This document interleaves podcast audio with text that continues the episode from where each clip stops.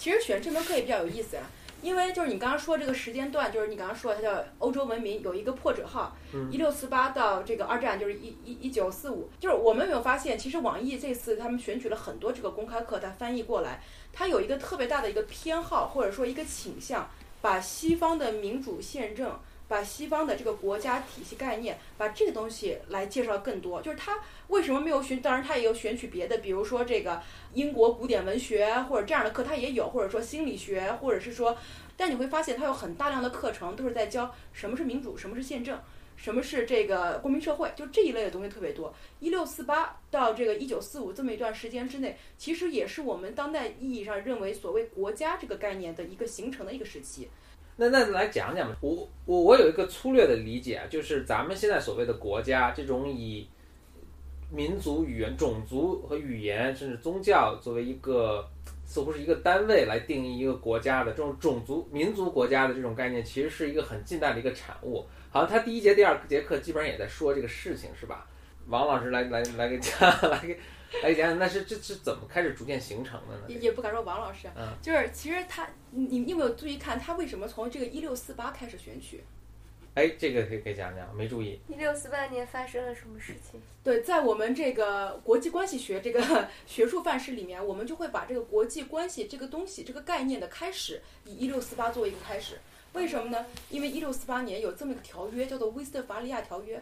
这个是在师以前说过这个事儿。对，啊这个是在我们这个国际关系史上面是一个划时代的一个产物。为什么呢？呃，一六四八年的这个威斯特伐利亚体系奠定了当代刚才何峰说到的民族国家这个概念，叫 nation state。就是刚才也说了，就是到底什么叫国家？是说我们在同一个地图上、呃土地上生活的，还是说我们同一同样信仰同一个宗教的，还是说我们同样拥有用一个语言的？就是到底什么样叫做国家这个概念？所以呢，就是在国际关系史上面呢，就会习惯性的就把它这个一六四八的威斯特伐利亚条条约作为当代民族国家这个概念的一个开始。一六四八，一六四八年，当时中国已经进入清代了吧？清明相交，明朝最后的话就是一六四四嘛，所以一六四八已经算是清朝了，已经是定都北京了，所以就是这么一个时间段。嗯，所以你们你们怎么觉得？我我觉得国家好像我会觉得要有疆土，有人民，有一个，就一群人要有一个模，在一种模式下生活。那这个模式，比如说有多大一个概念呢？是说同一种语言，还是说同一种宗教信仰，还是说我们同样的历史？比如说，哎，我们都都跟谁成为敌人？我们打过什么仗？是不是有个疆土的概念啊？就是国的一个外面那个框对对框的一个概念。对，但但语包括语言和比如说这些宗教什么，到现在似乎看起来都不是绝对的。比如说，大家都说我们中国是一个多民族、多语言、多宗教的这么一个一个国家，那美国就更不用说了，不同语言民族都都存在。所以，所以我倒觉得更像一个政，就现在看起来，它定义更像一个政治系统，它是一个这个国家有它自己的宪法啊、有它自己的呃货币，比如说有它自己的这各种各样的行政的这种机构，国家对内的体系在，对内的一个最高的强制主权，然后对外的一个绝对代表权。嗯，所以这样前段时间是山东还是哪哪个地方特别有意思，就是出了一个就是什么大外交战略。不是这一个省你怎么能搞一个大外交战略？这这事儿搞得有点诡异。对，所以其实刚才咱们说这个一六四八，它其实呢，在一六四八这个威斯特伐利亚条约之前，有一个在欧洲史上一个爆发了三十年的一个战争，叫做三十年战争。就是我们这个这个说的太就是太无趣了，为什么？因为大部分就是咱们老百姓其实也不是很关注这个欧洲人民到底在干什么，因为我们就发现欧洲人民基本上从中世纪这个五百年左右开始到现在打了这么 一千多年，然后也不明白到底打了什么什么什么。所以它其实一六一四八年那个时候呢，它有三十年战争，所以往前倒推就是从一六一八打到一六四八，那个时候其实差不多也就是咱们满清他们。呃，定都就是他们叫做金的那个时代，就是我当时是一一六一四，他们他们那个时候就是算算是已经成立了一个王朝，所以大概我们就有一个对比的一个概念。啊，那他们当时应该还没入关了，就是满清。对，还没入关，所以他们之后是到呃一六四四才定都北京嘛，最后，所以大概就那么一个时间段。所以大家也看就就欧洲人在打的时候，我们也在打，啊对对对，咱们是抗击外族入侵。不不不，我们是王朝更迭的一个，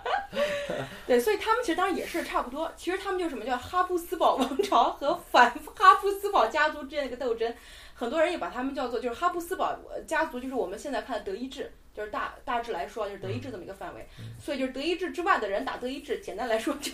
话说德意志这个国家，呃，德意志这个国家是成立的，在欧洲那些列强中是相当晚才成立的一个国家，非常晚，对吧？咱们这儿有一个历史地图，嗯咱们这边就是其实你看它那这个可以配上图。嗯对对，我觉得这边必须得配图了，不然就是大家都没什么概念。因为我们现在说的法，比如说我们现在说的法国，其实，在那个时代语境下的法国，它的这个呃怎么讲，它的这个掌握的疆土面积是非常非常小的。嗯其实也仅仅是在巴黎和巴黎周边一些地方，其他地方只是说它的领区那个地区，比如说这个什么勃艮第啊，比如说我们看到这些地方，他只是说这些领主宣誓效忠法王，但不代表那些地方都是法王的一个领区。所以到了后来，就像你刚刚说的，就是德意志它的一个独立，它的一个就是强烈的一个团结。你看这门课，它第二节课里面就讲到这个东西，就讲到就是说，呃，德德意志的独立啊，然后还有这个奥地利的独立啊，还有瑞典呢，就讲到几个强权的这个君主。其实这个也是在我们高中地理呃高中历史的课本上也也提到了这些人。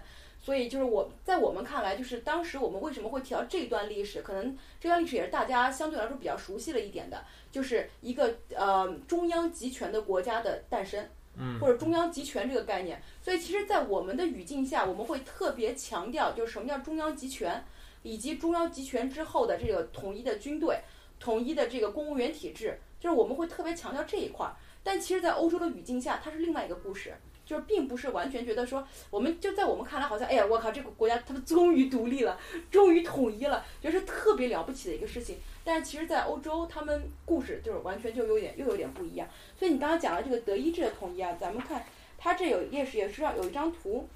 王老师现在拿着一个地图在翻找德意志的这个地图，对我这是一本叫做《世界历史地图集》，不过因为这本地图集也是中国同志编写的，所以它相对来说还是按照我们的这个语境来对它进行的一个分析。